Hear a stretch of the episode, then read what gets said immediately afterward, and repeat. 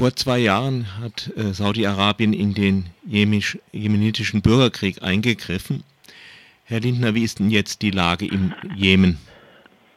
Hm, die Lage ist äh, noch schlimmer, als es schon im letzten Jahr sich entwickelt hat. Also wir haben schon vor eigentlich einem Jahr schon davor gewarnt, dass Hunger, Hungersnot sich im Jemen ausbreiten könnte. Das ist auch leider eingetroffen. Es gibt jetzt Berichte, dass äh, mehr als die Hälfte der Bevölkerung, also 60 Prozent, ähm, ganz akut unter Mangelernährung leiden und äh, ein großer Teil von diesen Menschen, das sind insgesamt sieben Millionen, sind sehr nah dran, wirklich auch äh, lebensbedrohlich Hunger zu leiden. Also eine Hungersnot steht jetzt unmittelbar bevor. Betrifft das den ganzen Jemen oder nur Teile des Jemen? Das betrifft äh, im Wesentlichen Teile des Jemens. Also es ist tatsächlich so, dass es in verschiedenen Regionen besonders schlimm ist, also in den besonders umkämpften Regionen, Regionen an der äh, Küste, teilweise im Süden. Das sind alle Regionen, in denen wir auch arbeiten.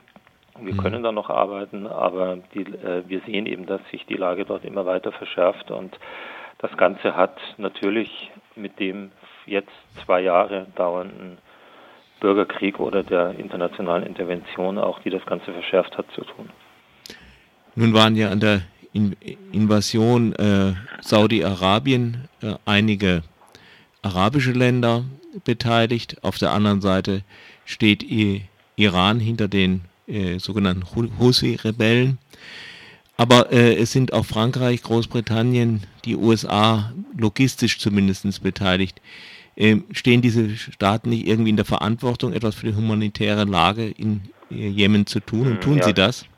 Ganz zweifellos. Also das geht natürlich überhaupt nicht, dass äh, Staaten, die ja eigentlich Geberstaaten sind und ähm, auch da mehr tun müssen, also mehr humanitäre Hilfe leisten müssen, aber gleichzeitig auch noch durch Waffenlieferungen an Kriegsparteien, in dem Fall vor allem an die saudische Militärkoalition oder die arabische, die von Saudi-Arabien geführt wird, also äh, durch Waffenlieferungen die Situation weiter zu verschärfen, äh, also richtige Angriffswaffen zu liefern, das lehnen wir natürlich äh, ganz scharf ab. Ähm, wir würden es auch begrüßen, wenn, wenn die Bundesregierung dort, äh, besonders was Saudi-Arabien an, angeht, dort mehr Zurückhaltung walten lassen würde.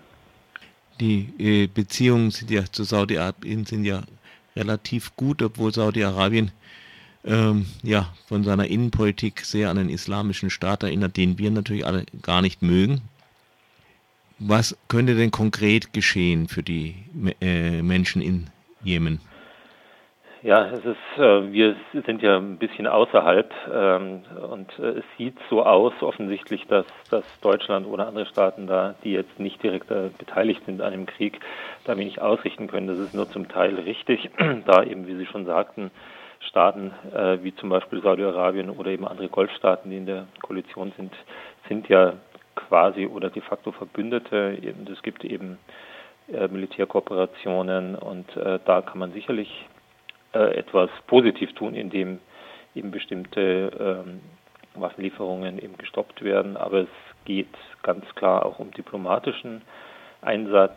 Deutschland wäre da in einer guten Position. Also die Friedensgespräche, die der frühere US-Außenminister Kerry letztes Jahr angefangen hat, sind ja leider gescheitert. Ähm, aber Deutschland hat ja auch äh, Kanäle zu den verschiedenen ähm, Ländern und Regierungen, die teilweise hinter den Kriegsparteien stehen. Sie haben es erwähnt, also eben auch Iran und, und andere. Und äh, dort äh, sollte Deutschland vielleicht noch mehr tun. Wäre denn irgendein Kompromiss auf äh, jemenitischer Ebene denkbar, der den Krieg beenden würde? Das ist natürlich eine Sache, die die Menschen im Jemen äh, selbst im Wesentlichen voranbringen müssen. Und äh, das äh, Drama ist ja, dass es eben ähm, von außen weitgehend gesteuert oder befeuert wird. Ähm, und da es gab ja einen Friedensprozess, es gab einen Versöhnungsprozess, in dem auch Deutschland und eine ganze Gruppe von Staaten über Jahre hinweg beteiligt waren. Also da das ging ja auch durchaus voran. Mhm. Warum das äh, vor zwei Jahren zusammengebrochen ist und äh, darüber könnte man sich jetzt sicher äh, noch lange unterhalten, aber ich denke, es muss in erster Linie müssen jetzt die Kämpfe gestoppt werden, das ist ganz klar. Also Waffenstillstand muss her und äh, dann müssen neue Friedensgespräche mit den Kriegsparteien und eben den äh, Staaten, die im Hintergrund das Ganze dann befördern, müssen stattfinden. Wäre ja auch unter dieser Formel, die immer groß gesagt wird, Fluchtursachen bekämpfen und kommen aus dem Jemen äh, wenig Leute irgendwie nach Europa. Ich nehme mal an, nicht weil sie Grund hätten, äh, den Jemen, äh, im Jemen zu bleiben, sondern weil sie einfach den Weg nicht schaffen. Das ist ganz genau, das ist genau der Fall. Also im Jemen spielt sich ja tatsächlich die derzeit größte, weltweit größte humanitäre Krise ab. Also ich sagte es bereits, 17 Millionen, 17 Millionen Menschen, also 60 Prozent der Bevölkerung ähm, haben leiden unter extremen Nahrungsmittelmangel und dazu die Verheerungen durch den Krieg, äh, die vielen Toten und Verletzten. Es ist tatsächlich so, dass Jemen quasi gefangen ist, also von der geografischen Lage. Da gibt es wenig Möglichkeiten zu entkommen.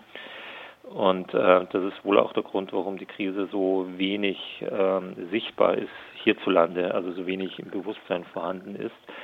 Gleichwohl gibt es im, im Jemen selbst sind über drei Millionen Menschen vertrieben, also sind Binnenflüchtlinge.